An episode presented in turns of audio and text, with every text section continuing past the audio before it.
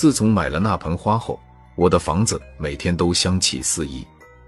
回到家，一切都被收拾得井井有条。进入浴室洗澡，浴缸中是早就放好的温度适中的水。出来后，桌子上摆着香甜可口的美食。我发现我似乎越来越喜欢待在家里。虽然那个田螺姑娘一直都没有出现，但我的房子依旧每天被收拾得干干净净。我离开我的房子是因为我的女友，他来的时候我正在洗澡，洗澡水很香，和房里的味道一样。他有我家的钥匙。我现在有些后悔将钥匙给他了。他站在浴室门口，大声质问我在干什么。我有些恼他，别过头不与他说话。他问我在干嘛，我说在洗澡。难道你看不出来？他用一种惊恐的眼神看着我。刘天，你疯了吧？浴缸里水都没有，你洗什么澡？说完，把赤裸的我从浴缸里拖了出来，拽着我的前胸把我拽了出去。他的手没有碰到我。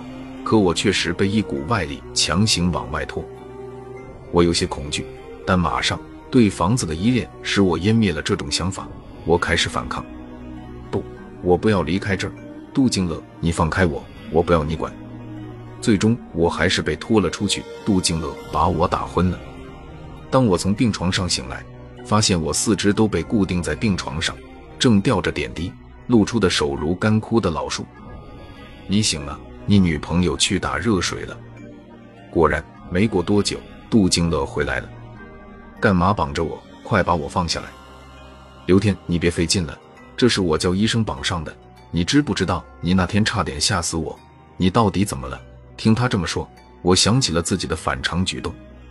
我向他叙述了这些天发生的一切，从那盆花到家里的变化，和我对家莫名的依赖感。他听我说完。马上分析道：“一定是那盆花有问题，你在这待着，我去看看你说的那盆花。”大约一个小时后，杜静乐打电话来问我：“刘天，你说的那盆花在哪呢？我怎么找不到啊？就在阳台上啊！我家就那一盆花，你再仔细找找。”晚上的时候，杜静乐回来了，说：“我找遍了你家，连地窖和阁楼都找了，可是还是没有你说的花。你去地窖了？”我尖叫着质问他：“是啊。”我开门开着就进去看了一下，怎么了吗？那你找到什么了吗？我有些紧张。什么都没有，别说花了，连条咸鱼都没有。我，我，那就好，那就好。我松了一口气。很快我出院了，我撇下女友，独自一人回到家里，来到院子里的地窖前，用手拉地窖的门，一使劲儿没拉开。仔细一看，原来门根本就是锁上的。我心里有些埋怨女友，都什么时候了还开玩笑。然后从脖子上取下了地窖门的钥匙，打开门，一种腐朽的味道扑面而来。我已经三年没来这里了。我拉亮了门口的灯，年久失修的灯泡闪了一下，随即又沉寂在黑暗里。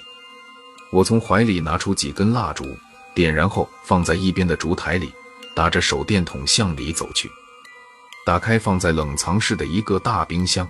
里面放的是一具尸体，尸体的右半边脸姣好，看得出生前一定是个美丽的女子。但尸体从左脚开始一直向上都是血肉模糊的，扁平的身体上还残留着巨大的轮胎印。回梦是你逼我的，你为什么要背叛我呢？那个小子有什么好？我的脸上呈现出一种诡异的表情。都是你们的错，你为什么要想离开我？你明明知道我爱你的，故事不得不回到三年前。为什么？他有什么好的，值得你这样放弃一切都要跟他离开我？刘天，你别傻了，我们俩是不会有结果的。你就像个神经病，你知道吗？你知道我有多受不了你吗？女孩姣好的面容，说出决绝且狠毒的话，拖着行李箱离开了刘天的家。自从刘天被女友甩了。便每天闷闷不乐。这天，刘天决定去找女友。他藏在教学楼后，等待女友经过。终于，女友出现了，身边却跟着他的新男友。刘天不顾一切地冲到女友面前：“刘天，你干嘛？发神经了？没事躲在这里吓人？”女友搂着身边的人，冷眼看着刘天。刘天看着女友的手，想把她拉过来。小子，你到底想干嘛？”刘天没有理他，苦苦哀求着顾回梦：“刘天，你别闹了，咱俩真的不合适，你会遇到更好的女孩子。”说完，拔腿要走，却不料刘天居然跪了下来，抱住了他的腿。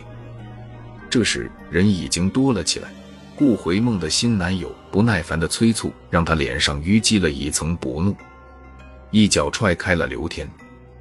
刘天，你知不知道你想在的样子简直像一条疯狗？说完，挽着新男友头也不回的走了。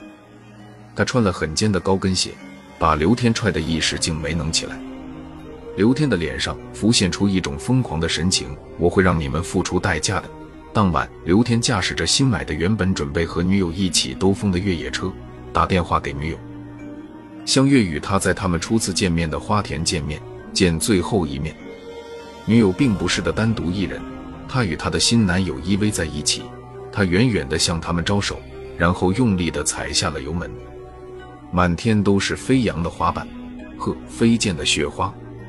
刘天将两人相拥的身体分开，将那个男人的尸体剁碎喂了街头的流浪狗，而顾回梦的尸体就一直贮存在刘天的地窖里。回到现实中，我将他的尸体从冰箱中抱出来，亲吻了他残破的嘴角。回梦，你还是和我在一起了，不是吗？哈哈哈哈哈哈！我在大笑当中走出了地窖，打开房门，我进去后。闻到了那股奇异的香味，我走上阳台，看到那盆花还完好无缺地立在阳台上。我想跑出去，却发现自己根本无法支配自己的行动。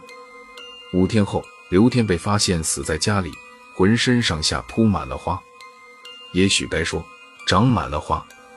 那天晚上，电闪雷鸣，刘天的家被闪电劈中，熊熊大火很快蔓延，烧光了刘天的家，地窖。阁楼、院墙无一幸免，所幸无一人伤亡。